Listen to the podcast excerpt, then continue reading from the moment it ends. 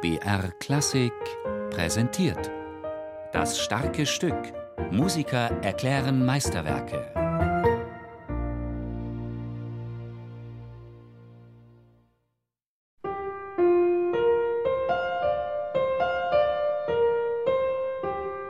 действительно гениальное произведение. И, во-первых, это новый рояль, абсолютно новый рояль, закладывающий основу рояля 20 века.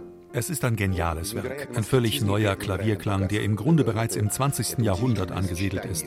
Eine Klangaskese einerseits, keine überflüssige Note und unendlicher Farbenreichtum andererseits sind miteinander auf einer besonderen Weise darin verknüpft. Die Bilder einer Ausstellung sind eine Hommage an einen verstorbenen Freund. Der Maler und Architekt Viktor Hartmann war Verfechter des russischen Stils. Seine Häuser und Ausstellungspavillons sahen aus wie Schlösser aus alten Märchen. Die Liebe zur russischen Volkskunst machte Hartmann zum Freund und Gleichgesinnten von Mussorgsky.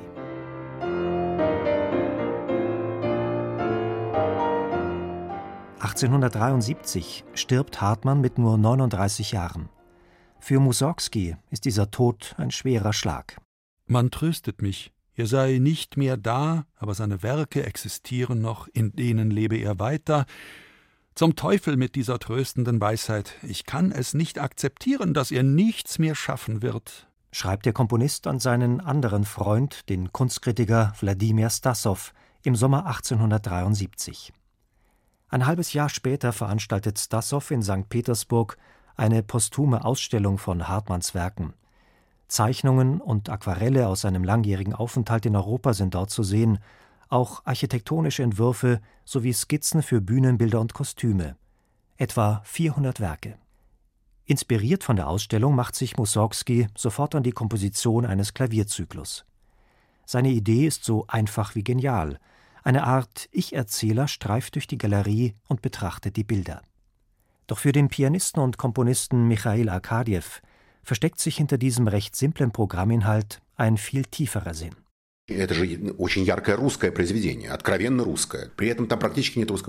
Bilder einer Ausstellung gelten als das russische Musikwerk schlechthin. Interessant, die russische Sprache ist da wenig vertreten. Dafür verwendet Mussorgsky für seine Stücke sechs europäische Sprachen.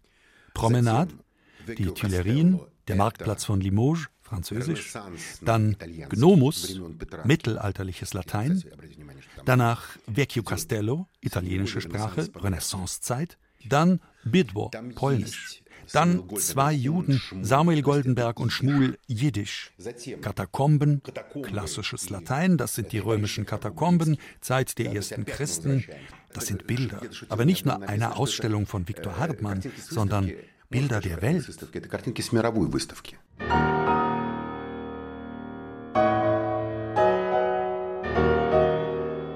Bereits beim ersten Bild, dem Gnomus, zeigt sich, dass Mussorgskis musikalische Ideen weit über die ursprüngliche visuelle Anregung hinausgehen.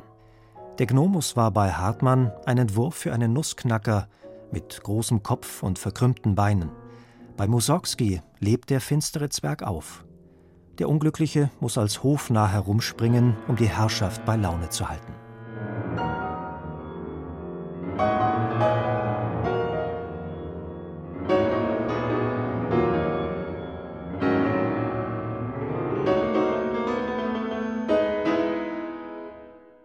Nach einem romantischen Ausflug zu einer mittelalterlichen Burg führt Mussorgsky den Zuhörer nach Paris. Der Garten Tuilerien, friedlich spielende Kinder unter Aufsicht ihrer Gouvernanten. So sah die Szene bei Hartmann aus. Mussorgsky malt sie weiter aus. Aus dem Spiel wird ein Streit mit Geschrei. Die Kinder weinen und die Kindermädchen müssen trösten.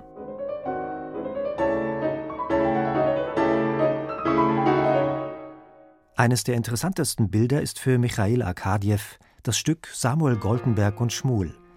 Auf dem Bild von Hartmann waren zwei polnische Juden dargestellt. Doch Arkadjew ist überzeugt, bei Mussorgsky geht es nur um eine Person. Es ist eines der interessantesten Stücke. Hier prallen Kraft und Lamentation aufeinander. Für mich sind es zwei Seiten einer Gestalt. Zumal das Stück ja heißt Samuel Goldenberg und Schmuel. Schmuel ist die jiddische Verkleinerung von Samuel. Ich interpretiere es als den inneren Dialog eines Menschen, der Schmerz und Verzweiflung in sich spürt und zu überwinden versucht.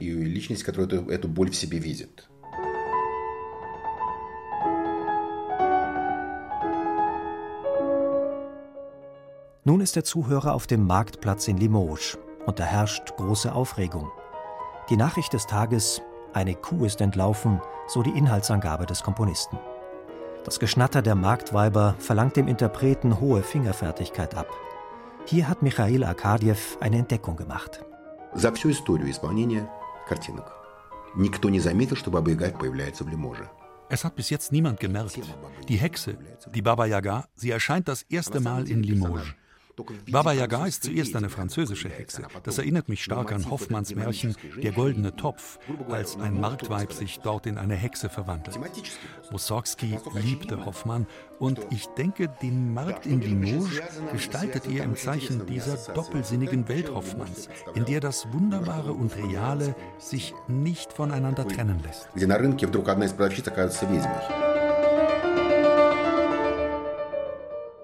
In den Katakomben vermitteln die langen Akkorde die Atmosphäre einer bedrückenden Grabesstille.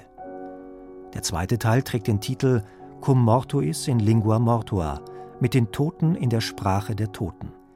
Hier spricht der Komponist mit dem Geist des verstorbenen Freundes. Der unheimliche Dialog beginnt im tragischen H-Moll, doch es endet in Dur.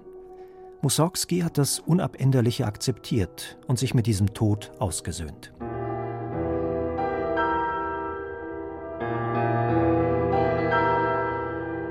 Das nächste Bild, die Hütte auf Hühnerkrallen oder Baba Yaga, war bei Hartmann die Skizze einer Uhr in Form eines Hexenhäuschens.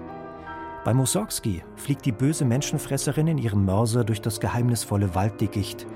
Die harschen Akzente und barbarischen Rhythmen scheinen die Musiksprache von Igor Strawinski und Bela Bartok vorwegzunehmen.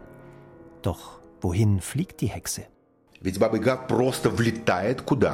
Die Hexe fliegt in das große Tor von Kiew ein.